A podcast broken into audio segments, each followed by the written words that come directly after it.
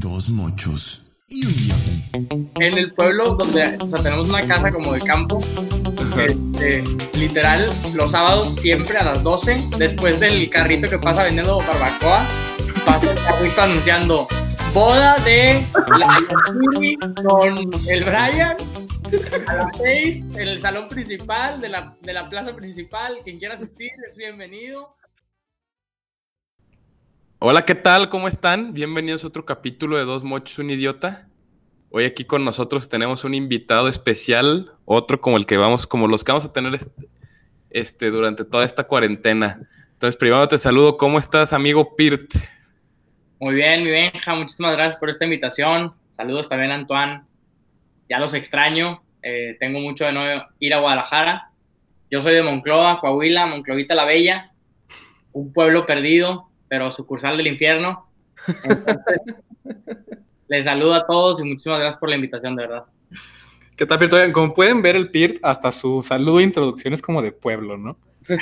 O sea, echó todos, todos los apodos, así, es un nombrezazo para definir a Monclova, que aparte nadie sabe dónde está Monclova. Y el, el pueblo. El nombre está más largo que el pueblo, mi amigo. güey. Fíjate que Pero aquí tenemos a este, este gran amigo que con el que vamos a compartir este tema, ¿no? Entonces queremos como que Antoine, que es el experto, que nos platique un poquito.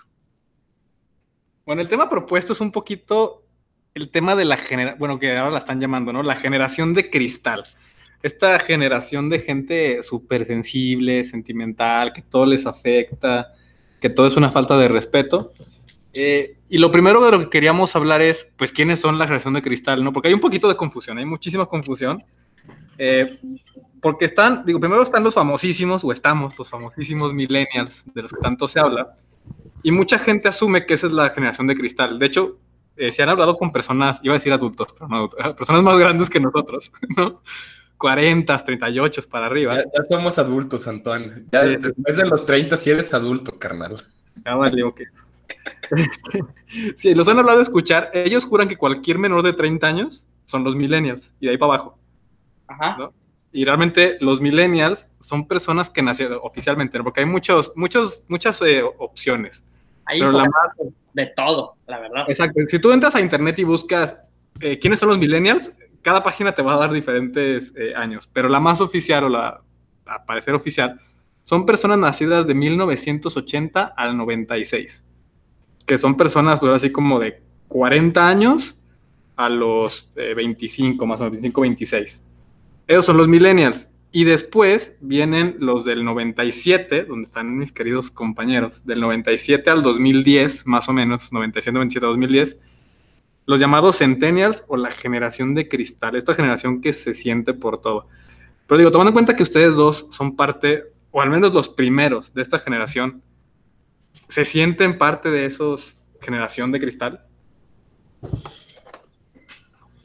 Yo sinceramente sí, ¿eh? O sea, no, no en lo personal tanto, pero sé que mis, mis actitudes en grupo, con mis amigos, este, incluso en salones de clase y así, siempre como que el sentimiento es, es lo primero que hay que tomar en cuenta y si no te sientes bien, tienes que expresarlo. O sea, no, no, no, hay, no, no cabe aquí el sentirse mal, el, el batallar, el esforzarse a lo mejor de más, ¿no? Como que siempre tiene que haber ese balance entre, oye, yo tengo que estar bien y si no estoy bien, no voy a dar mi máximo, entonces no se puede, ¿sabes? Entonces yo, en lo personal, creo que sí, sí veo un poquito este, este, en, mi, en mi caso sí lo veo.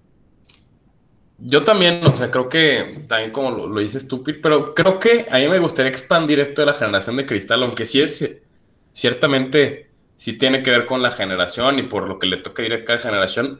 Yo, yo noto que es más como un patrón de comportamiento, o sea, digo, estoy, estoy diciendo una pendejada, ¿no? O sea, estoy diciendo, también hay, en otras palabras, también hay millennials que son generación de cristal, ¿no? O sea, la neta. O sea, hay, hay gente que se ofende ya por cualquier estupidez y, y- y sobre todo es esta posición como de ser víctima, ¿no? y de todo está en mi contra, el mundo no, no me ayuda y el profesor y el gobierno y el que quien sea, ¿no? Todo, todo soy víctima y por eso, por, y creo que es una manera de excusarte y por eso yo no puedo hacer, llegar a ser exitoso o X o ser feliz o lo que sea, ¿no? Porque es culpa de los demás.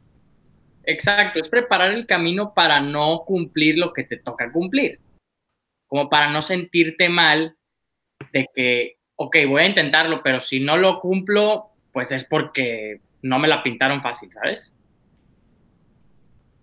¿Es, el sistema o X pendejada, lo que sea? Sí. Sí, creo que Benja tocaba un buen punto, ¿no? Y para todos los que nos estén escuchando y de repente hay gente que, que se va a sentir porque le hicimos sentidos, pero, pero sí, ¿no? Eh, no todos los millennials son flojos, no todos los centennials son sentidos, pero es una característica muy general. Eh, yo, para los que lo saben y para los que no, eh, tengo ya tres años, bueno, como dos años y medio, porque este ya me, me quitaron la mitad, pero tres, dos años, casi tres, siendo profesor en preparatoria, y neta sí se nota una diferencia eh, en el tema generacional, ¿no? De, del sentimentalismo, del cómo todo es una falta de respeto, todo es una agresión a, la persona, ¿no? Y, y, se nota, se nota ese, esa como sensibilidad extra, ¿no? De, de, los jóvenes hoy que, que todo lo toman como, como muy personal. Eh, todavía cuando yo era alumno, te podían castigar, te podían sacar del salón. O sea, como funciona una escuela normal, no creo que cualquier persona piense en una escuela, o al menos cualquier persona de mi edad, piensa en una escuela y piensa en te portas mal, te sacan del salón, te dejan tarea extra. No, o sea, sacaste a hacer un el examen, pues sacaste a hacer un el examen. Ah, te encontraron un acordeón, te rompieron el examen en tu cara y tienes cero. Ahorita eso son como cosas súper prohibidas hace, hace un par de años, aquí sin, sin dar muchos datos, un profesor se le ocurrió, un profesor no se le ocurrió llegar y a un niño que estaba copiando le agarró el gun y se lo rompió en la cara. O sea, hubieran visto el drama. O sea, el drama, ¿eh? O sea, los papás se metieron, ¿cómo es posible? El niño, el niño se iba el niño traumado, trauma pobre, pobre niño ya, quedó traumado de por vida, ¿no? Y creo que eso es parte del problema, ¿no? Los papás los papás protegen a, los, a los niños eh, eh, cañón. No, sé cómo ustedes lo sintieron de parte de sus papás, ¿no? Pero ese meme que seguramente han visto, ¿no? De 1980 y sale el niño reprobado y el papá y el maestro así súper cajeteándolo durísimo. Y 2019, ¿no? Y sale el niño reprobado y el papá cajeteando al maestro, ¿no? O sea, es un meme, pero es muy real. No sé si ustedes lo vivieron así con sus papás o si todavía no empezaba tanto como ese, ese tema. Pues no es mi caso, no es el caso de mis papás, pero sí, sí lo viví este, en primera persona con algunos amigos, este, compañeros de clases, ¿no? O sea, sí es un hecho esto. Ya no permitan a los maestros ser maestros, o sea, ya no proviene del maestro el educar con todas las herramientas que debería poder tener en su favor.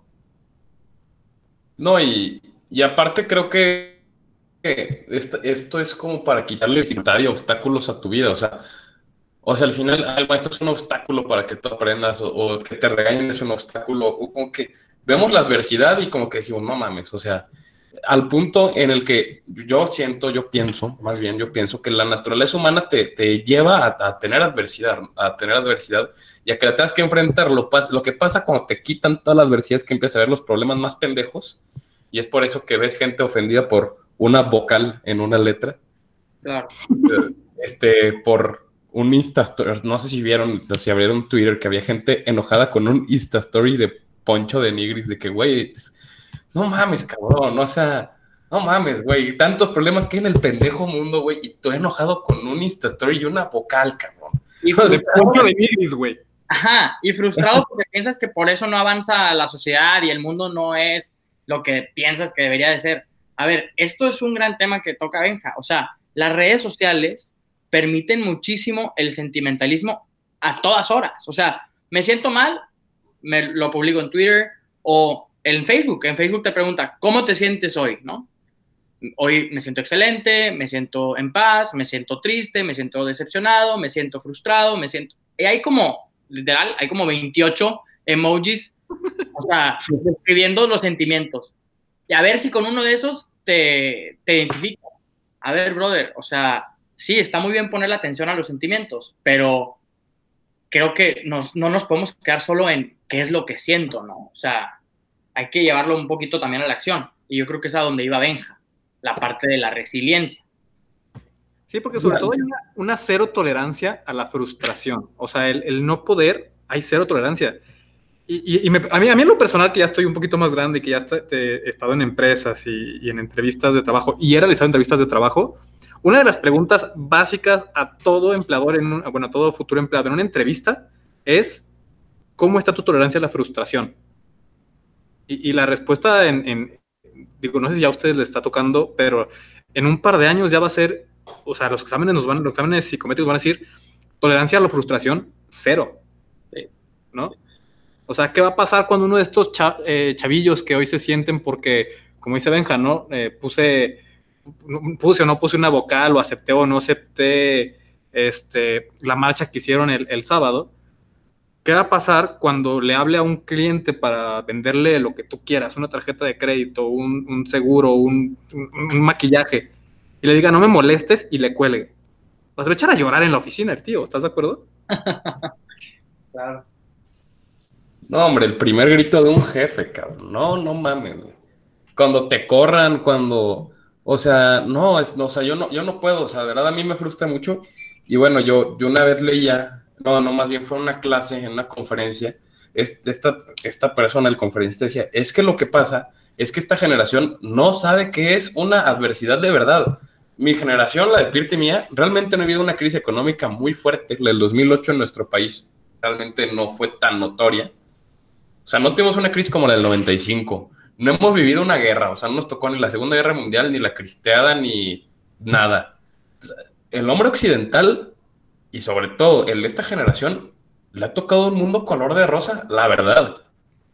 ¿Sabes? Es la verdad, y por eso, digo, y sin quitarle seriedad al asunto, sí hay muchos temas de salud mental que hay que atender. Sí, siento que muchísimos son autoimpuestos y autoflagelación, la neta.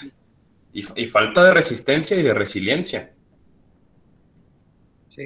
Sí, estoy totalmente de acuerdo, la verdad, venga. Este... Sí, y pareciera que esto, esto que estamos viviendo ahorita es, es como la gran prueba de la generación. Pero creo que sí sorprende que, o sea, la gran prueba de la generación es, niño, quédate en tu casa con tu celular, tus redes sociales y tu Netflix. Y esa es tu gran prueba. Y hasta de eso están que no pueden con su, con su vida, ¿no? O sea, si hubiera una guerra ahorita, tipo Segunda Guerra Mundial, tipo cristiana, como decía Benja, ¿no? De gente que estuvo dos, tres, siete años encerrados comiendo sobras en un sótano, güey. ¿No? O sea, eso, eso era aguante, eso era resiliencia. ¿No? Si ahorita hay gente que ya está buscando psicólogos porque se sienten ansiosos y estresados, imagínate esta generación con una guerra, por Dios.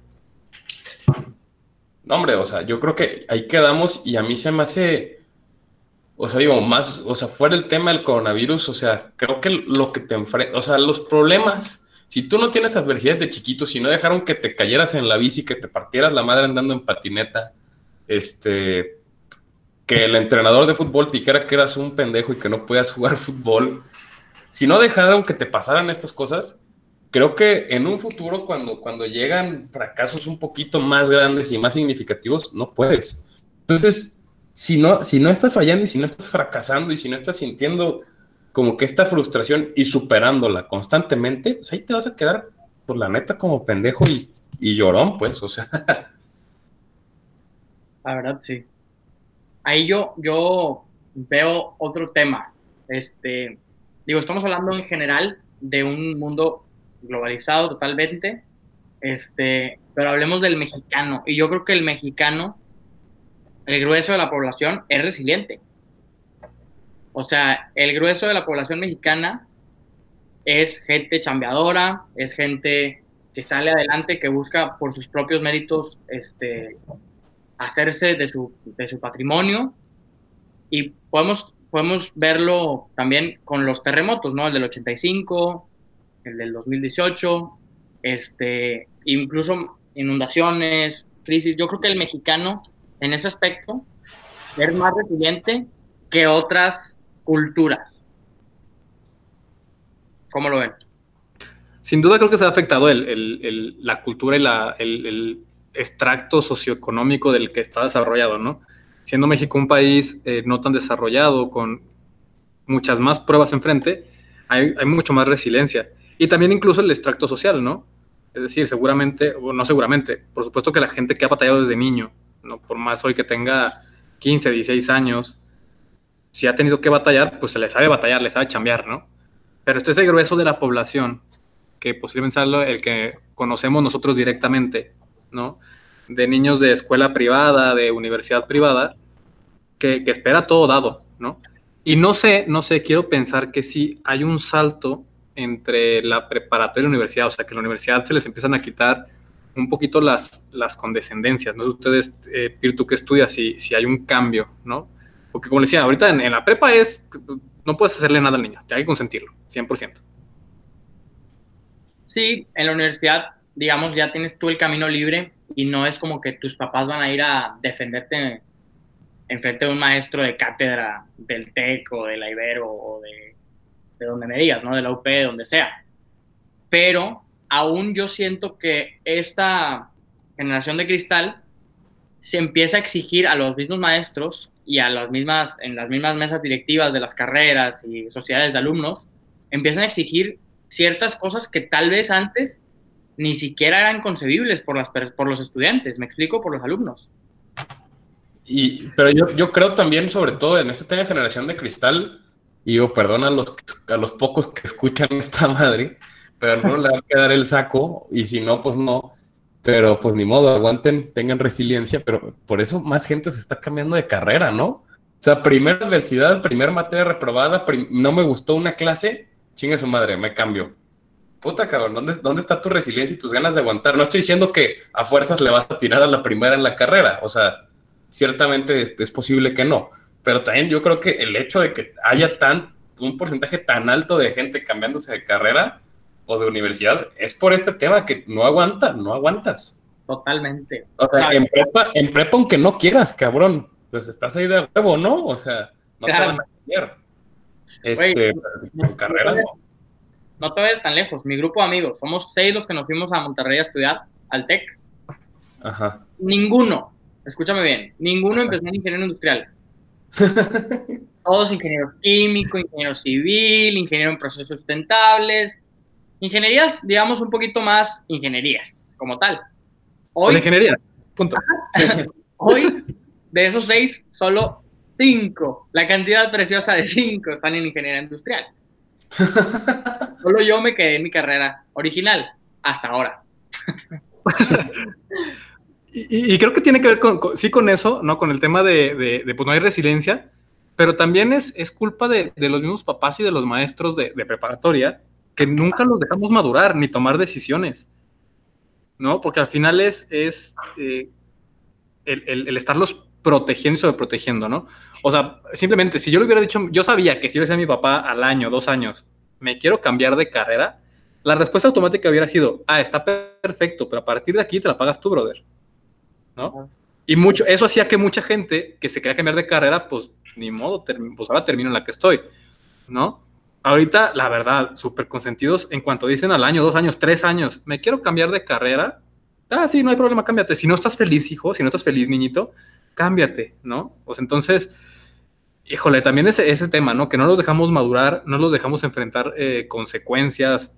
Exactamente, o sea, al final y esto es algo de lo que hablan muchísimos psicólogos, te mantienes como Peter Pan, el país del nunca jamás, siempre y eternamente niño y adolescente, pues, y nunca, nunca ya ser un adulto que se enfrenta a las dificultades y quieres vivir como que en este, en este lugar donde es eternamente la universidad o la prepa y donde eternamente tienes las fiestillas y, y eternamente te la pasas ahí sin madurar y, y, quedándote y nunca ver lo que es la vida real, ¿no? O sea, al final Peter Pan nunca regresa a Londres a, a, crecer, se queda ahí en el país del nunca jamás, siendo un niño, sin, sin consecuencias, ¿no? Y claro. qué pero ¿a qué, ¿a qué hora, pues?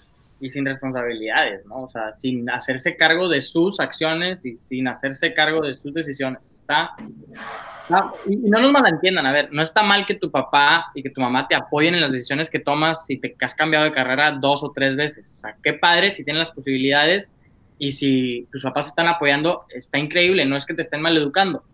Lo que queremos decir más bien es que no se ha pues, ahondado en este asunto de que hay que darle la, la, la opción a la gente de tomar decisiones antes en su vida, no hasta que se gradúan y toman su primer trabajo y ahí van también de chapulines de trabajo en trabajo porque pues a ningún jefe le pueden cumplir las, las responsabilidades con las que te comprometiste en el contrato, cara. O sea... O sea, yo sí diría que lo están mal educando, sinceramente, aunque se agüiten, porque es eso, ¿no? Es, no hay consecuencias. Pero, y, y parecer, parecerá broma, ¿no? Porque, porque Pierce me decía, no va a ir tu papá a apelar por ti en la universidad. Y parece broma, pero ya hay, ya hay, yo ya sé, sé de, de, de, empresas, de entrevistadores, de jefes, que salieron por, por, el, por el recién graduado a, hacia la salita de juntas para decirle, oye, ya vente, y, y, el niñito estaba con su mamá ahí, ¿no? En la empresa. en entrevista. Ya, ya, empezó a pasar. Ya alrededor de un 80, tengo amigos tras la universidad, alrededor del 80% de los eh, futuros ingresantes, más o menos, digo, por decir un número aleatorio, pero más o menos una mayoría, pues, ya van a pedir informes de universidad con sus papás, ¿no? O sea, yo le he dicho a mi papá, acompáñame, me hubiera, me hubiera mentado la madre, o sea, güey, ¿qué, ¿qué, te pasa? Ve tú, o sea, ya estás grandecito, ¿no? Este, o digo, si no tenías coche y no te dejaban irte en camión, pues igual te llevaban, pero pues, en estacionamiento te dejaban y Andy Bay. Y tú, imagínate, yo jamás hubiera pensado en bajarme a mi universidad con mi papá. O sea, qué pena. Para empezar. Sí. ¿no? Ahorita los ves llegar tan campantes con el papá a decir, oye, vengo por informes de carrera. No tengo ni idea. Bueno, ¿de qué área? No, no, es que no tengo ni idea. Güey. o sea, ¿Estás seguro que quieres estudiar? no, y entonces pasa eso, porque entran los dos papás y el niño o la niña entrevista eh, de, de, carrera, les dan un montón de información. ¿Y quién crees que influye muchísimo en la decisión del niño de qué va a estudiar? Es el papá. Bueno, y, y, claro, dos años después el niño se cambió de carrera porque no le interesaba. Sí, sí, sí o sea, no, nunca, definitivamente el chiste es que, que se le quita responsabilidad a, a las personas y, y, es por eso que al final acaban con, con, problemas tan pequeños y tan estúpidos, ¿no? O sea, hay, hay, una frase que me gusta mucho de si quieres saber el tamaño de un hombre, ve el tamaño de sus problemas, ¿no? Entonces, me queda muy claro que la gente que, se, que su mayor problema es una vocal, un tuito, una pendejada de esas, pues ciertamente le hace falta crecer un poquito como persona, ¿no? Y, no sé, este, yo traía este tema y, y, se nos ocurrió platicar de esto, porque bien, sale en los, en los primeros dos capítulos de la serie de Michael Jordan, de The Last Dance. Si no la han visto, veanla, que está muy buena, está saliendo los domingos. Este, sí estamos haciendo un anuncio, sí nos está pagando ESPN para que salga esta información por ahí. Este, y, y de eso se trata, ¿no? O sea, y no sé qué opinan ustedes, pero Michael Jordan, este, digo, se, tenía pleitos con su papá, su papá luego lo, lo, secuestran y lo matan, tiene pleitos con su hermano, este, tiene, tiene un pésimo director deportivo, tenía un carrusel de entrenadores hasta que llega Phil Jackson, lo, lo corren de su equipo de, de, prepa de básquetbol, tuvo muchos problemas, ¿no? O sea, y no es que haya sido bueno o que haya sido el mejor jugador de la historia del básquetbol, si a alguien le gusta LeBron, no me importa, no sabes de básquetbol, güey. Este, no fuiste el mejor jugador de la historia de básquetbol a pesar de esos problemas. O sea, no es como que si le hubieras quitado todos los problemas, hubiera mejor, hubiera ganado más títulos de los que ganó, sino que fue bueno por esos problemas. Esos problemas lo hicieron el ganador, que al final fue, o sea, el superarlos, el verlos, el enfrentarlos y el no rajarse, es lo que lo hizo el mejor jugador de la historia. Claro. O sea, y creo que, creo que esto es, se, tra se, traduce, se, traduce a la vida. Entre más vayas enfrentando, mejor te vas haciendo y más conocimientos vas agarrando, ¿no? Sí, y creo que hace poco también vi una, un videito ahí, un fragmento de la plática de RC Talks de Antoine, y lo decía muy bien él. O sea, no podemos concebir el éxito sin la palabra fracaso antes. Y esto habla muy bien de la resiliencia. O sea, si tú, te, si tú te quieres considerar dentro de 5 o 10 años una persona exitosa, para llegar al éxito, forzosamente antes tienes que fracasar. ¿verdad?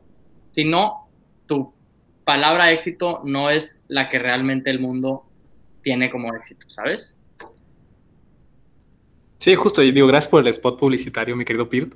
Este, pero, y, es, y, esa plática que, que, di justo surgió porque eh, los, los graduados del año pasado del colegio, eh, a quienes mando un saludo porque los quiero mucho, pues decían, ¿no? Es que le tengo miedo a fracasar, ¿no? Y yo que soy una persona exitosa, entonces yo les decía, es que pues el fracaso no es, no es, como, el, el no es como el fin de un camino, ¿no? Y no son caminos diferentes el fracaso y el éxito, sino que van en, en el mismo camino, ¿no? El camino al éxito está lleno de fracasos y es lo que tenemos que, cambiar la mentalidad. Y a mí sí me preocupa muchísimo, no sé ustedes, me preocupa muchísimo ver la situación actual económica, política, lo que se nos viene eh, a partir de meses, cuatro, cinco, seis meses, ya yo creo que esto va a durar, esta crisis va a durar política y económicamente varios años, y ver cómo nuestra fuerza de trabajo nueva que va a sacar al país adelante es esta generación. O sea, a mí en lo personal me preocupa muchísimo porque si no hay resiliencia en, una situación normal o más o menos normal que teníamos hace un par de meses o hace eh, el sexenio pasado, con la que se nos viene, este, me, preocupa, me preocupa. Digo, la verdad es que ustedes están más cerca como esa generación, quizás ven menos diferencia que yo y, y quizás tengan más paz o menos paz, no sé. Pero yo la veo y digo, qué complicado. Y hablo con mi hermano que me lleva ocho años y para él es como, bola de imbéciles, yo jamás contrataría a un güey menor de 30. O sea, literal, eso dice él. O es como bola de estúpidos, no sé nada. No, no sé si ustedes lo ven diferente, si, si creen que esto, si, si creen que haya, está la posibilidad de que la generación en su totalidad realmente se ponga las pilas cuando, cuando llegue el momento de ponérselas, que creo que va a ser antes de lo que, de lo que pensábamos. Yo, yo haría ahí una, un apunte importante que lo estoy viviendo en carne propia. Es, o sea, como dices, ¿no? El gobierno incluso no presenta y no te da las herramientas y las oportunidades para desenvolverte de la mejor manera. Entonces, ¿qué es lo que pasa? Y caso, mi caso, mi hermano que tiene 28 años y que gracias a él está yendo muy bien, ¿qué es lo primero que piensa cuando gana el observador, cuando ve la situación, cuando empiezan las calificadoras a poner a México por los suelos, con un crecimiento negativo, etcétera? Lo que piensa es en irse de México, no piensa en salir adelante. Entonces, toda esa gente talentosa, toda esa gente, es una fuga de talentos increíbles, que incluso obviamente en esta generación hay muchísima gente talentosa, pero ¿qué es lo que va a pasar? Pues se va a ir a donde las oportunidades están a primera mano, no donde tienes que caminar dos o tres kilómetros y caerte dos o tres veces para poder llegar a esa oportunidad, el cual sería México. Entonces a mí también me preocupa bastante, la verdad. O sea, es una generación que su primera opción no va a ser sacar adelante a México, su primera opción va a ser salir de México para salir adelante. Fíjate que a mí, a mí me tiene mucho menos preocupado que ustedes. Creo que al final la selección natural ocurre en la economía y en la naturaleza. Entonces, creo que simplemente esto es una plática que tenía con mi, con mi jefe de trabajo, la tuve el, el, este lunes y dijo, esta, las crisis encueran a las personas, ¿no? Y ahora van, a, o sea, una crisis personal encuera a una persona y esta, esta crisis económica va a encuerar a las empresas y a, a los trabajadores, ¿no? Se va a ver quién es chingón, quién es chueco, quién es bueno, quién es malo, quién, quién de verdad tiene organización, quién no la tiene, quién tiene visión empresarial, quién no la tiene, quién tiene resiliencia, quién no la tiene.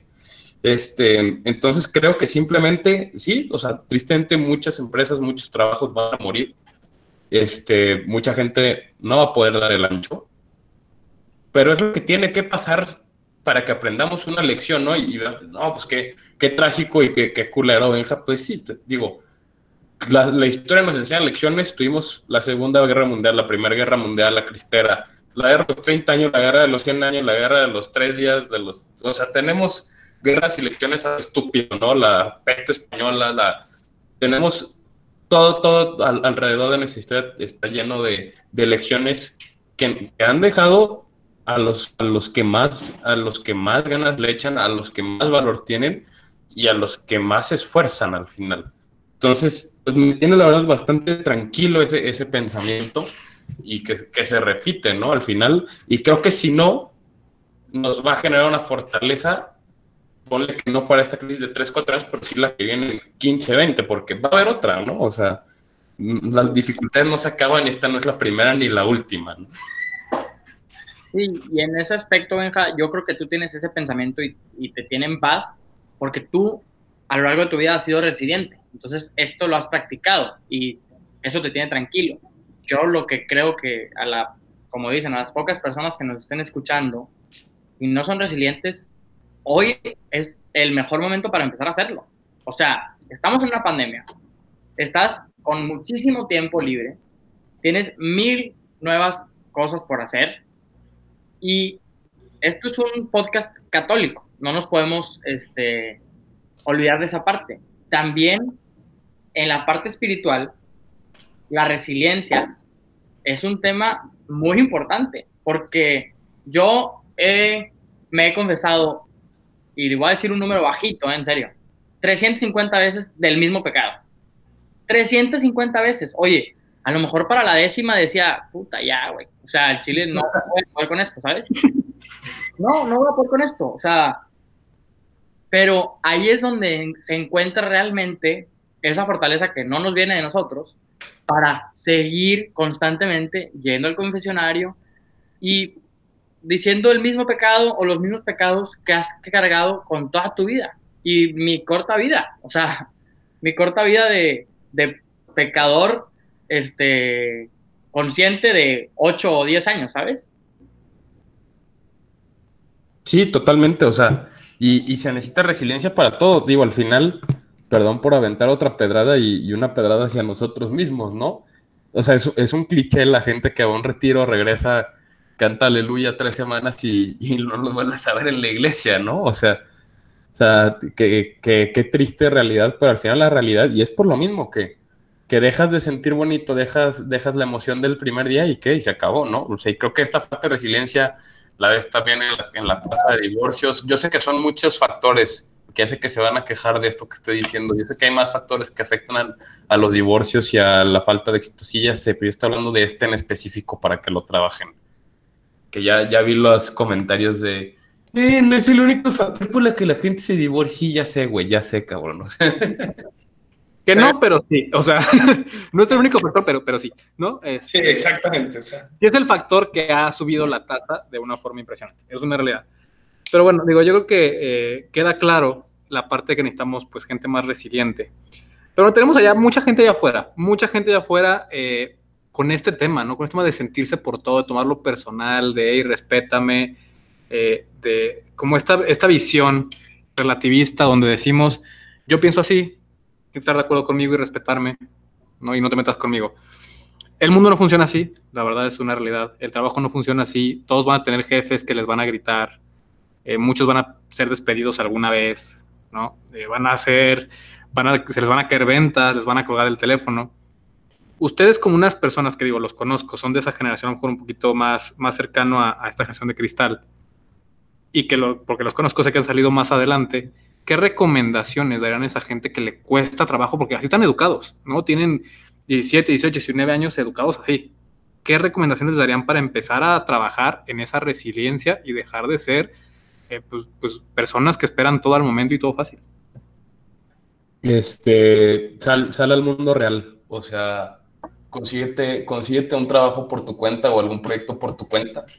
Este, aunque sea un verano, Digo, yo, yo me acuerdo, digo, a mí desde chiquito mis papás me hacían trabajar, digo, ya, o sea, con mis tíos o, con ellos mismos, o, pero nunca se va a olvidar que hubo un verano donde me dio un trabajo en una bodega y esto, y ya pues yo, yo era tal cual un almacenista cualquiera ahí entre, en la fábrica.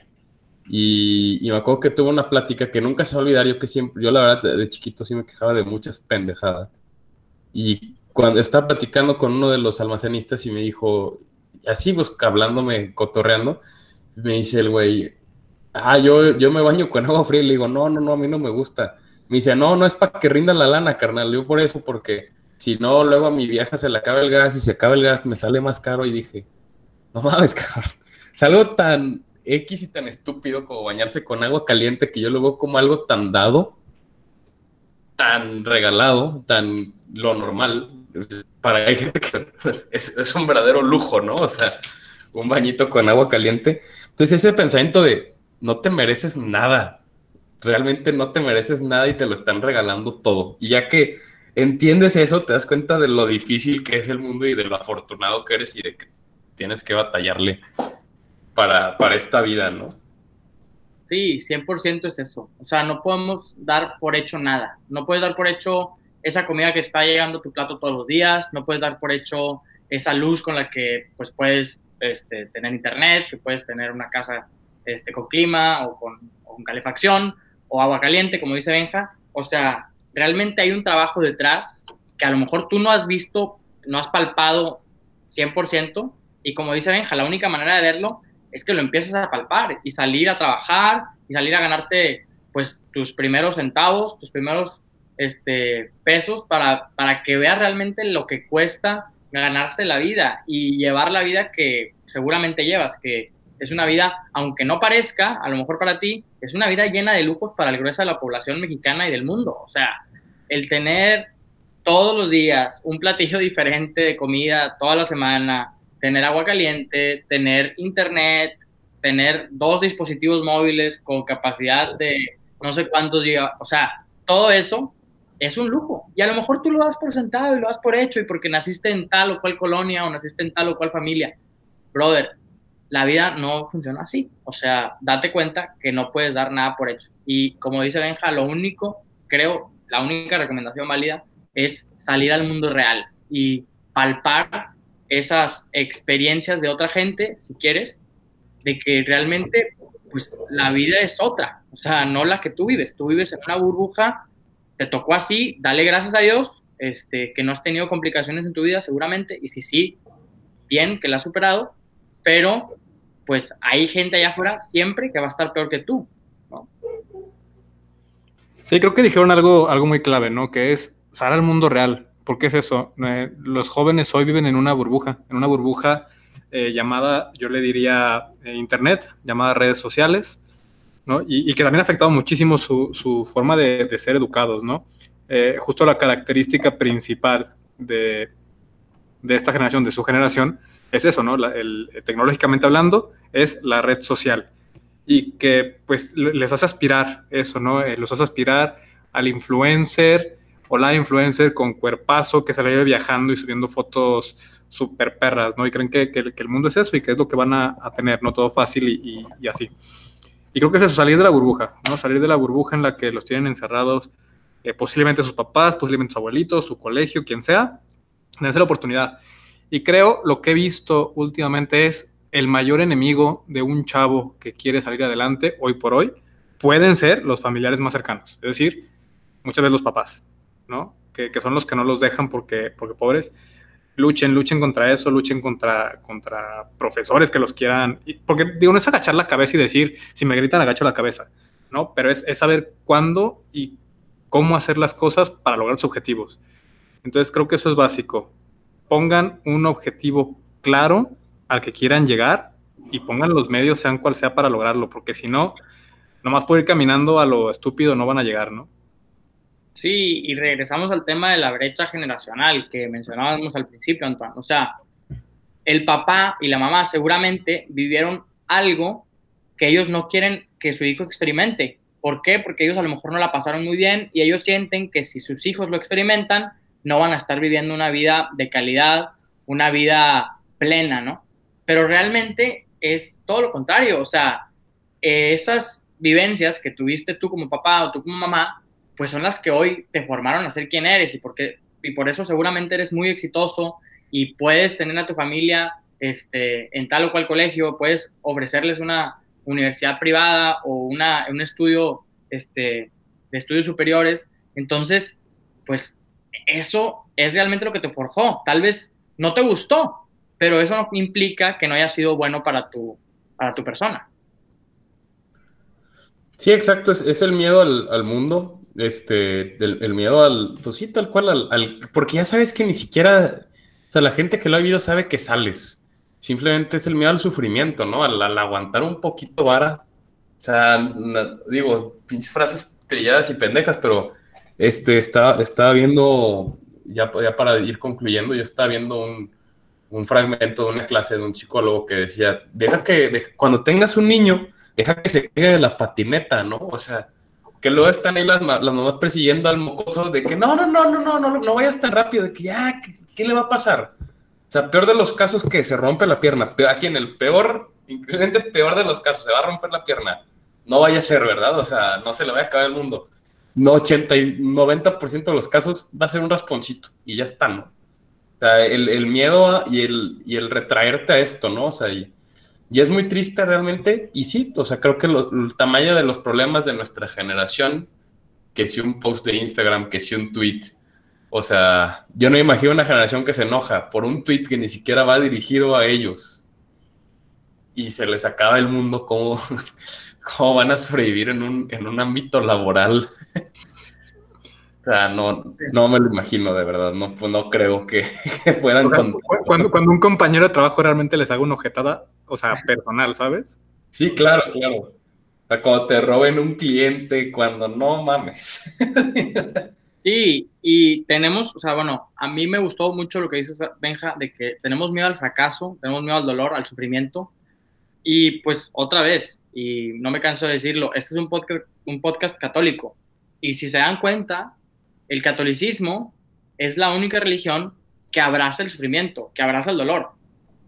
Si no, miren la cruz, ¿no? O sea, Sí, la claro. cruz es el símbolo máximo de dolor, de sufrimiento, de fracaso, porque fracasó y luego resucitó, ¿verdad? Que ahorita estamos en Pascua, gracias a Dios, pero, o sea, realmente nosotros, y creo que con esto concluyo yo, o bueno, no sé si quieran seguir más adelante, pero como brecha generacional, no es compararse que si los baby boomers, que si la generación X, la generación Z, los millennials, la generación de cristal, o quiénes son de la generación de cristal y quiénes no. O sea, no es una comparación. Creo que tenemos que todos como pues empezar a, hacer sinergia y empezar a llevarnos un poco mejor. Este, y esto solo se va a lograr si todos miramos en la misma dirección. Y esa misma dirección, en nuestro vocabulario católico, en nuestro vocabulario de este podcast, mocho, pues es la cruz, es Cristo.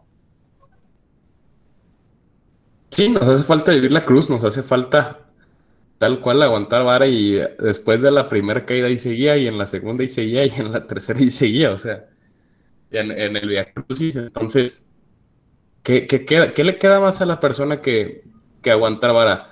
Hay una canción que a mí me gusta mucho que habla de las, de, o sea, habla de una vida, la historia de una persona que vive una vida muy triste, pues se le muere su mamá, luego se le muere su esposa y así. Y como que la canción dice, está en inglés, dice, y en la mañana habrá, habrá tea and toast, ¿no? O sea, habrá pan, pan y, y té. Entonces, a mí me gusta mucho eso, ¿no? O sea, a, a pesar de todas las dificultades y lo difícil que ha sido tu día, pues mañana va a salir el sol igual. O sea, a la misma hora y no te va a esperar. Entonces, o sea, sí que lámete tus heridas ahorita en la noche y a, y a chingarle mañana, ¿no? Que el mundo no se detiene por ti. Claro. Sí, y creo que, como dice Pierce, este es, esta es la, la- me parece la forma ideal de, de- de cerrar este tema, eh, que es eso, ¿no? Eh, ser resilientes en nuestra vida laboral, sí, en nuestra escuela, sí, pero sobre todo en nuestra fe, ¿no? Porque nos, enfra- nos enfrascamos mucho y es nuestra costumbre a veces como humanos y como generaciones más jóvenes el enfrascarnos en la caída, ¿no? Y, pasa muchísimo, ustedes lo sabrán también con formadores, que hablas con un chavo y es que, es que sigo en lo mismo y sigo cayendo en lo mismo y ya me harté, ya me harté porque siempre es lo mismo y por más que le echo ganas, no puedo salir de, eh, de este pecado, no puedo olvidar a mi ex, no puedo, y siempre son los temas del no puedo, ¿no? Y ya, me cansé. Y es que no, no, no, no nos hemos enamorado de, la lucha, estamos enfrascados en la caída, en el ya caí, puta, ya caí otra vez. Estoy a dieta, ah, ya la rompí, pues ya ni modo, dejemos la dieta. No, brother, pues dejaste la dieta, ¿qué sigue? Pues a la siguiente comida te amarras otra vez el cinturón. No a la semana siguiente, no al lunes siguiente. Nos encanta empezar el lunes siguiente. ¿no? Y no es el lunes siguiente, no es el enero siguiente. Es la comida siguiente, mañana, la siguiente oportunidad. ¿Cuándo me confieso? Cuando veo un padre. ¿Cuándo empiezo la dieta? La siguiente comida, no el, el próximo lunes. Es que ya es jueves y ya rompí la dieta, pues ya hasta el lunes, ¿no, güey? ¿Sabes? Sí, no mames. Y, y- y pasa lo mismo con, con la fe, ¿no? Pues ya pequé, pues ya, ya estoy en pecado, la va a dar marcha de aquí a que al domingo que, que vaya a misa, ¿no? Pues no, baboso, o sea, ya caíste, ya te arrepentiste, ya te dio la remordimiento de conciencia, ahí empieza tu lucha. Entonces creo que esa es la resiliencia, empezarte a enamorar de la lucha y dejar, dejar la caída donde quedó, atrás, ¿no? Para mí, yo con eso eh, cerraría, no sé, Benja, ¿tú quieres decir algo más o Pirt? Yo para esto creo que me gustaría mucho este, hacer un anuncio del podcast del padre Javier Gaxiola. Ustedes pues, lo conocen también muy bien como yo. Y en su último podcast, que se llama Amor Propio versus Jesús en la Cruz, habla de esto. O sea, habla de cómo las generaciones, en todas hay, pero en las generaciones actuales, pues siempre hay un amor propio de estar bien y de si no me siento bien, estoy mal y no estoy viviendo plenamente y tal. Y pues él toca el tema, ¿no? ¿Qué haría Jesús si viviera hoy? Entonces, es un podcast muy, muy recomendado. Este, la verdad, yo este, lo disfruté bastante. Le mando un saludo al padre Gax. Y si ustedes no lo han escuchado, Benja, Antoine, es buen momento de hacerlo. Yo sí, ya, ya lo escuché, ya tuve el placer. De hecho, yo ya rezo por un episodio de Dos Mochos, un idiota en el cual no hablemos del padre Gax. Yo creo que el padre Gax también. Siempre acaba mencionado. Hasta que, acepte, hasta que, acepte, nuestra invitación de grabar, vamos a mencionarlo en cada episodio. Exactamente, ¿verdad? Siempre nos batea y nos. Íbamos muy bien, ¿eh? Tuve que salir yo. Pero bueno, aquí su colaborador favorito, aunque les cueste a todos los demás. Ah, es, es broma. Saludos, Steven. Saludos, Chinchan. Saludos, George. Pues bueno, yo creo que con esto terminamos. Este, síganos en nuestras redes sociales, Pirt, si quieres decir las tuyas. En Instagram, pirt.mx y en Twitter, jpirt27-97. En Twitter hablo de Ricardo Anaya y... Todo el tiempo. Si, si, se preguntan quién le metió lana a la, a la, a la campaña de Anaya, aquí mi, yo, yo vi a mi amigo Pirt que, que está en bancarrota hasta la fecha por ese tema. Pero bueno, yo con, esto cerramos. ya en nuestras redes, arroba Anton Mora, arroba TMZ y en arroba dos muchos un idiota. Este, con esto nos despedimos y recuerden siempre, siempre mantenerse idiotas.